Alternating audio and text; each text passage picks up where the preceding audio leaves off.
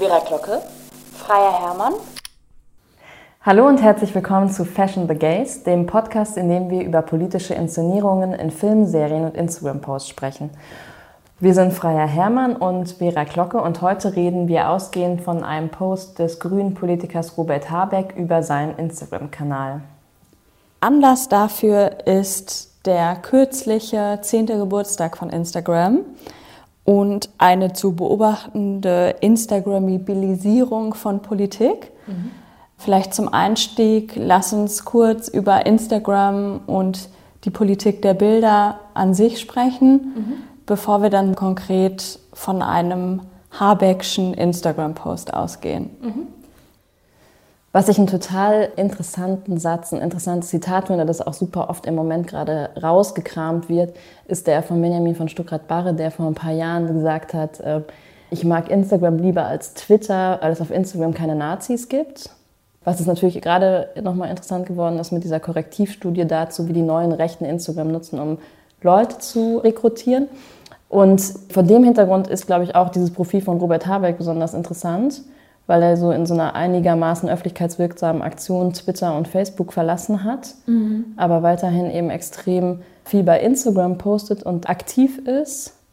Ich finde super spannend, dass ja vom Feuilleton manchmal noch der veraltete Begriff einer digitalen Visitenkarte für Instagram herbeigezogen wird, mhm. was ja wahnsinnig absurd irgendwie wirkt, weil es völlig verkennt, dass Instagram-Usage immer auch ein Spiel mit der Visitenkarte ist ne? Mhm. Äh, und es deswegen vereinfachend ist, dass trotzdem Instagram-Inszenierung einer Person so ähnlich funktioniert wie das, was wir letzte Woche besprochen haben, nämlich jemand postet ein Bild von sich, während er zum Beispiel Blumen pflanzt mhm. Äh, und dann ist diese Person jemand, die Blumen pflanzt. Also so, mhm. wie es genau bei den Kandidaten der Bachelorette auch ist, ich bin ein treuer Typ, Jonas ist ein treuer Typ. Genauso funktioniert ja auch Instagram, mhm. dass während es gleichzeitig ein totales Wissen um die Inszeniertheit gibt, gleichzeitig die Bilder offensichtlich so stark sind, dass sie dann trotzdem das transportieren,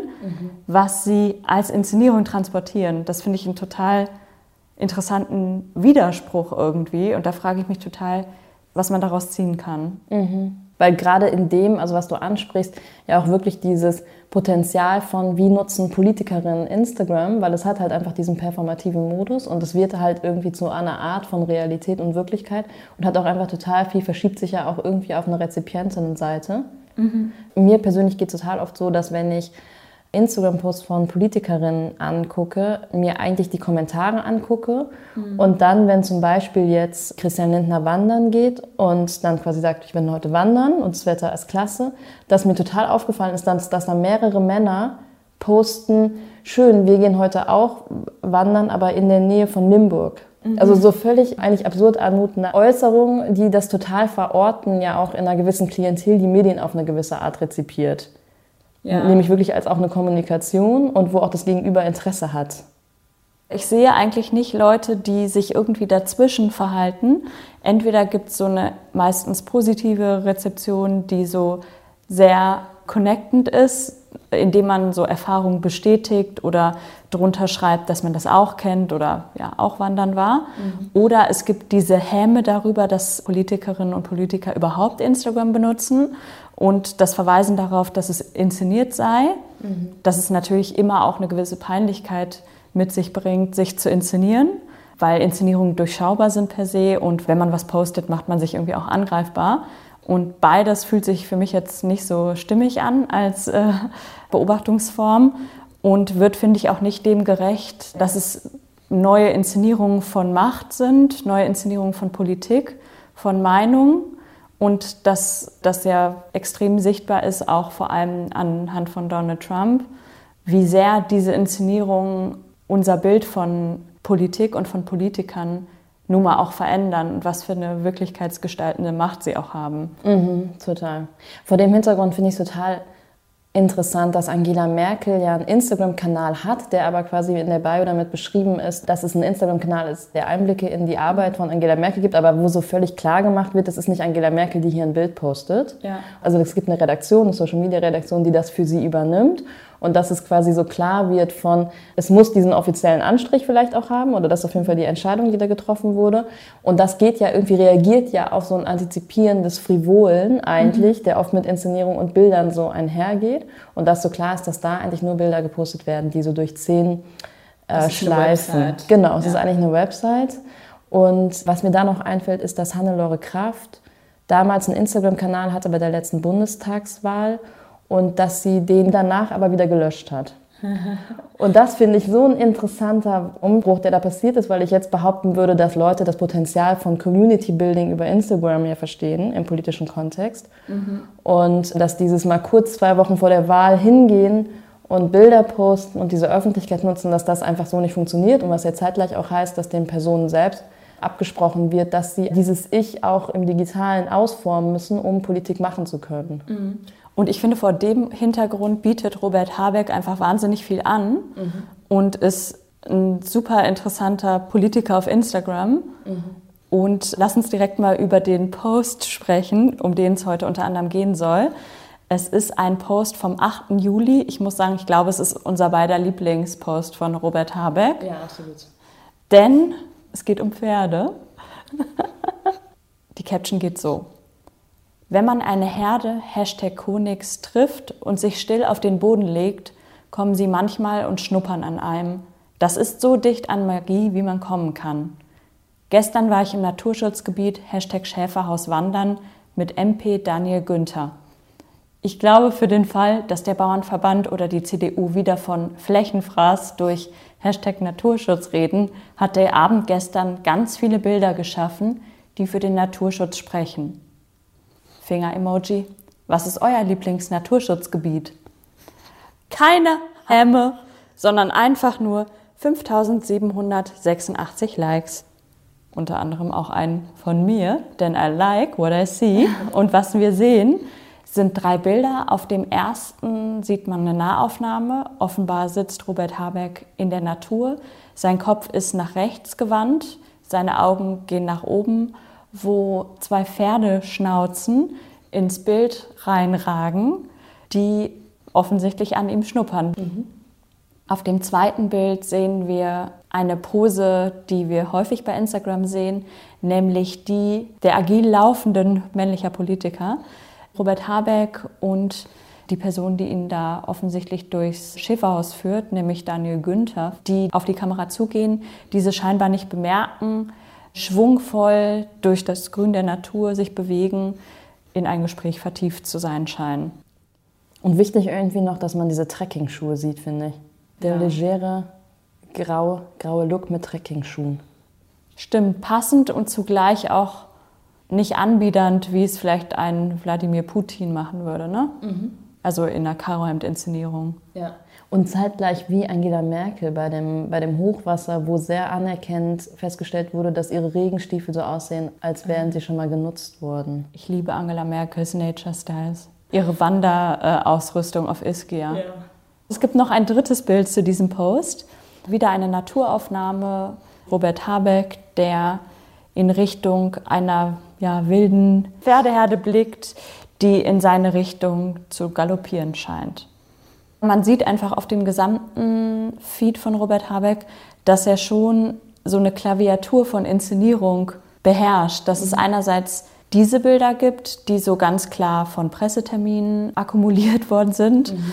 dass es Bilder gibt, die eher Moment- und Alltagsaufnahmen sind, damit Instagram natürlich irgendwie auch gerecht werden und wiederum Bilder, die stärker den Politiker Robert Habeck fokussieren, auf denen im Vordergrund Zitate der Grünen oder seiner selbst zu sehen sind. Mhm. Gerade wegen der Privataufnahmen und auch der Captions bietet dieses Profil total was an, mhm. weil er sich eben auf dieses Medium irgendwie auch einlässt. Ne? Ja, und zeitgleich würde ich sagen, es ist super gut durchmischt eigentlich, also wie es sich anteilig verhält dass mhm. es so klar ist, diese super privaten, körnigen Einblicke quasi werden sehr dosiert eigentlich vorgenommen und sind eher so kleine Authentifizierungsmomente in 80 Prozent anderen Inhalten eher vielleicht. Und trotzdem stechen sie ja markant hervor, was ja unter anderem im Sommerinterview 2020 äh, deutlich geworden ist, mhm. als Robert Habeck sich den Fragen um seine Instagram-Inszenierung hat stellen müssen. Mhm.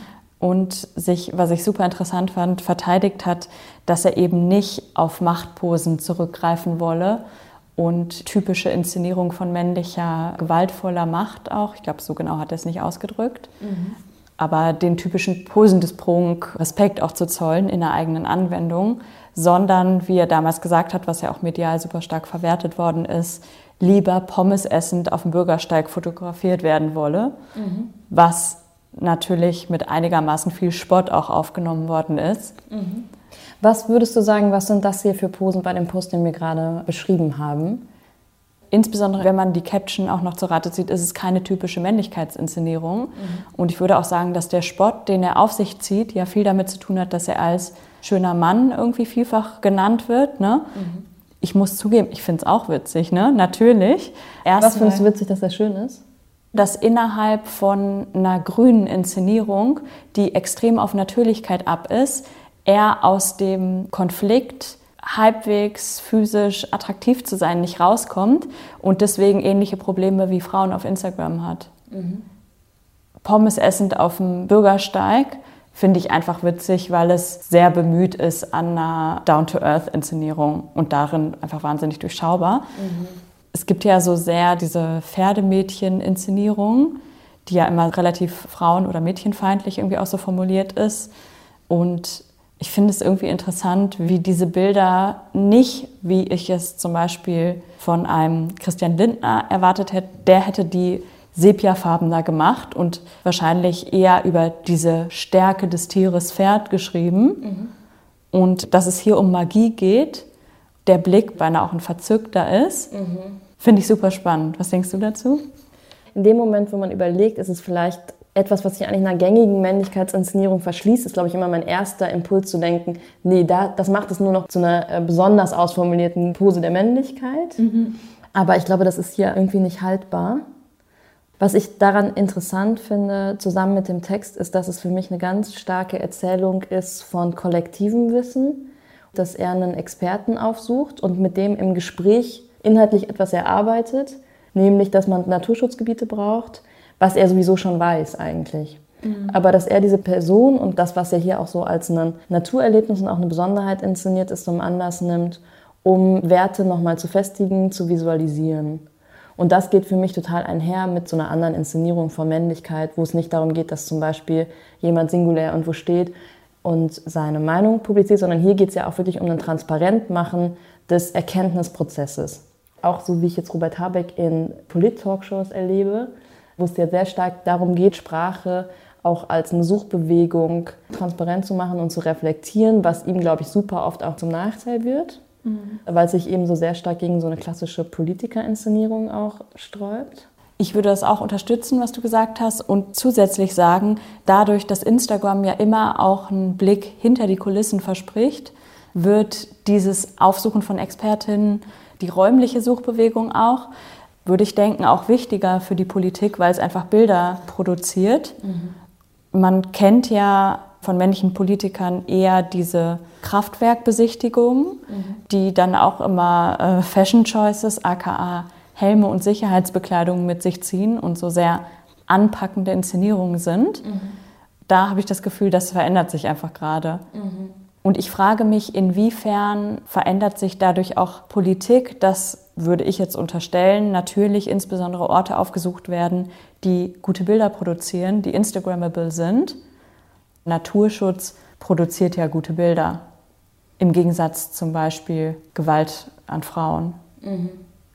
Ja, und vor dem Hintergrund auch dessen, was du gesagt hast, was so das performative Potenzial von Instagram in Bezug auf Politik ist, also auch in dem, wie man dann Leute wahrnimmt, dass bei Robert Habeck ja total auffällig ist, wie viele Bilder er in der Bahn oder vor allem auf dem Bahnsteig von sich postet.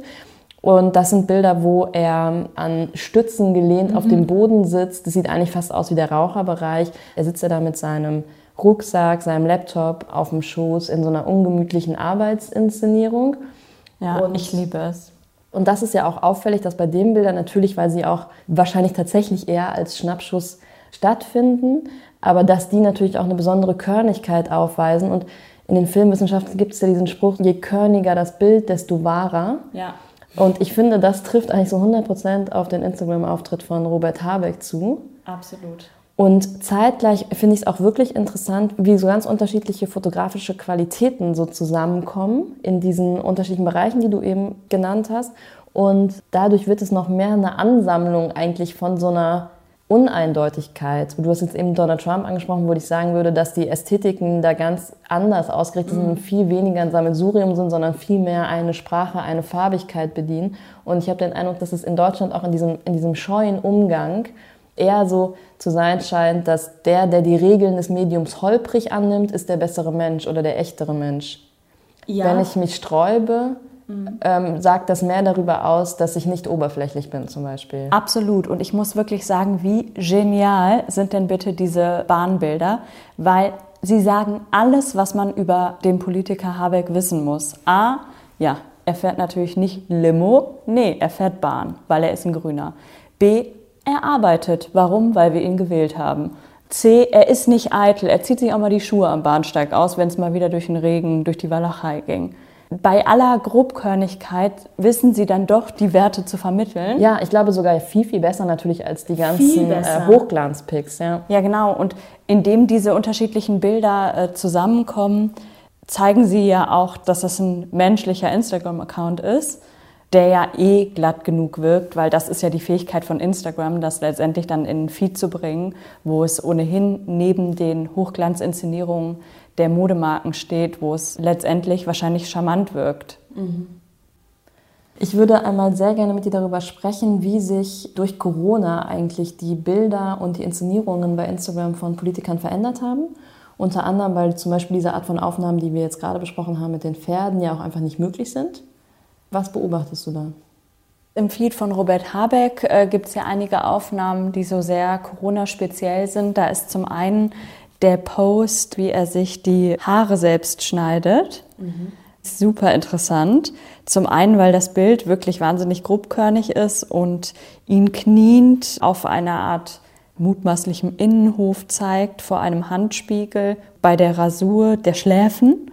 Und dazu die Caption in Zeiten von Hashtag Corona, Hashtag Selfmade Friseur und ein paar Frisuren-Emojis, was ja nun doch eine sehr menschliche Inszenierung ist. Mhm. Und für mich persönlich war diese ganze Friseuröffnungsdebatte ohnehin ein extrem weirdes Corona-Thema, mhm. weil mir jetzt persönlich überhaupt nicht klar war, dass das offensichtlich ja wirklich als Make-up des Mannes sehr essentiell ist für das Wohlbefinden vieler. Mhm. Das war eine Art von Post, wo es, äh, glaube ich, unter deutschen Politikern in ihrer Inszenierung menschelte.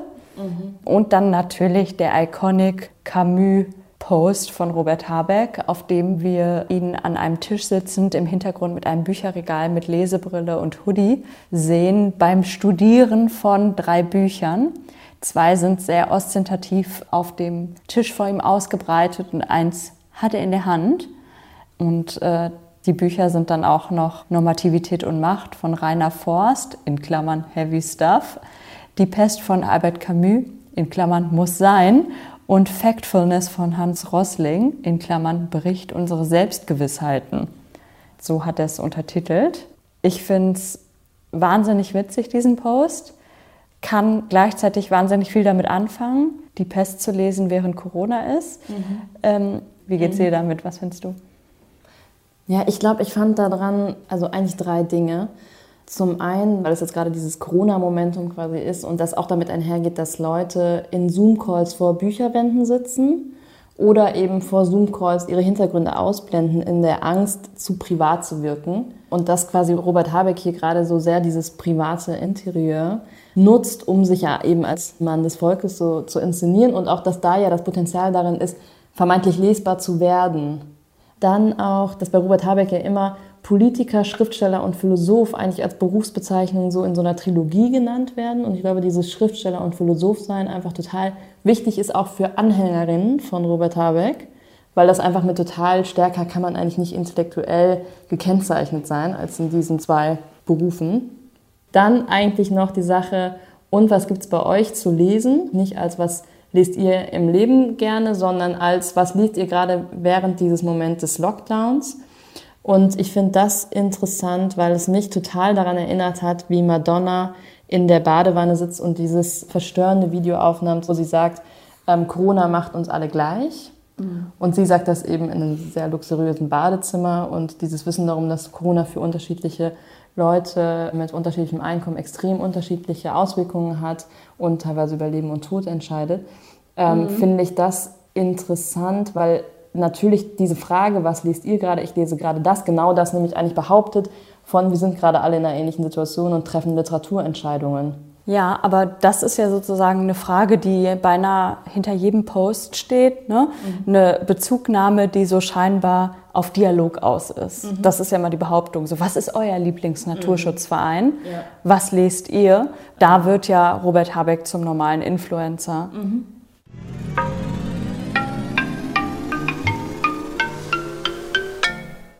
Vielleicht enden wir einfach mit dieser Feststellung. Und sprechen über die Inszenierung der Woche. Ja, was ist dir aufgefallen, Freier? Meine Inszenierungsbeobachtung der Woche ist die durchsichtige Strumpfhose. Sie steht für mich für Verschiedenes, was ich sehr, sehr interessant und sehr zeitgemäß gerade finde. Zum einen für eine Amerikanisierung der deutschen Inszenierung, weil bisher ja die nudefarbene Strumpfhose eher in Deutschland der Businessfrau oder der prüden Kostümträgerin anvermutet wurde. Und jetzt mittlerweile beobachte ich, dass viele junge Frauen durchsichtige Strumpfhosen tragen, was für mich extrem für eine Amerikanisierung der Fashion-Inszenierung steht, aber auch für eine Professionalisierung, innerhalb derer die durchsichtige Strumpfhose als sozusagen Körper-Make-up funktioniert aber auch möglich macht, dass in der Modeinszenierung von Instagram scheint es ja nicht wirklich vier Jahreszeiten zu geben, sondern es werden weitgehend auch im Winter und Herbst zum Beispiel kurze Röcke getragen, dann natürlich in Pumpkin Spice Latte Couleur. Und dafür steht dieses Fashion Tool für mich. Und du weißt ja, ich liebe durchsichtige Sachen und auch nudefarbene weil ich extrem fasziniert von der Behauptung des Natürlichen bin und es per se irgendwie witzig finde, nackte Beine zu behaupten, wenn die Beine nicht nackt sind. Mhm. Was hast du beobachtet diese Woche? Was bei mir gerade ein großes Verlangen ist, Fernsehen zu gucken. Ähm, ich habe richtig Lust, mich aufs Sofa zu setzen und zu zappen. Und jetzt geht das nicht, weil wir einen Fernseher haben, der nicht funktioniert, weil es ein Smart TV ist und seine Updates immer nicht funktionieren. Das ist schon seit geraumer Zeit so und führt dazu, dass wir permanent quasi materielle Erweiterungen wie HDMI-Kabel anfügen, um überhaupt irgendwas gucken zu können. Und was dann quasi auch nicht funktioniert, ist die ZEP-Funktion. Also ich kann mich überhaupt nicht zwischen Kanälen hin und her schalten. Jetzt ist aber dieser Moment des Herbstes und wahrscheinlich auch des Antizipieren des Lockdowns einer, wo ich eigentlich gerne um die Möglichkeit des Zappens wissen würde. Und eine Funktion von Mubi, die es schon länger gibt, die Live-Funktion, die ich aber nicht kannte. Und zwar Mubi als Streaming-Anbieter ähm, funktioniert ähnlich wie Amazon Prime, Netflix und andere, dass man eben sich Inhalte aussucht, anklickt. Und bei Mubi Live ist es so, dass man immer auf diesen Kanal geht und da quasi ein Film läuft der mhm. ähm, nicht von mir ausgewählt wurde. Das heißt eigentlich immer natürlich, dass man mittendrin zuschaltet, so ähnlich wie es auch beim linearen Fernsehen oft der Fall ist. Und Netflix arbeitet ja gerade an einer ähnlichen Funktion, die auch diese Art von zufälligem Live-Erlebnis ermöglichen soll. Und ich glaube, dass ein Markt gemerkt hat, dass Leute in Entscheidungslethargien dieses Medium weniger nutzen, weil sie überfordert mit Angebot sind. Und ich mag das total gerne, dass es quasi so ein Skelett des linearen Fernsehens eigentlich so zu so einer Wiederbeatmung gebracht wird, indem man diese Liveness und diese Behauptung des im Präsent stattfindenden Programms, für das ich nichts machen muss, quasi wieder entdeckt. Und ich glaube, das passiert im Moment öfter. Also auch, dass Leute, die im Digitalen aufgewachsen sind, diesen Hang zur Materialität wieder stärker mhm. haben. Jugendliche jetzt gerade anfangen, irgendwelche Museen aufzubauen. Und glaubst du, dass es dann dazu kommt, dass es Live A und B gibt, damit man dazwischen setzen kann? Dass wir letztendlich komplett äh, zurück zum normalen TV kommen? Ich würde es, würde es so lieben. Aber Oder muss man dann immer noch zwischen Netflix, Mubi und Amazon Live Ja, ich glaube, man muss immer noch hin und her. Also im Grunde wäre das ja quasi die Utopie eines Fernsehens von Kanälen, für die ich mich entschieden habe. Ja. Und in dem Moment, wo ich quasi mich nie für Super RTL entschieden habe, aber es ist ja auch eben, sich nicht entscheiden zu müssen für Dinge, sondern dass sie einfach da sind. Das ist ja auch das Schöne daran.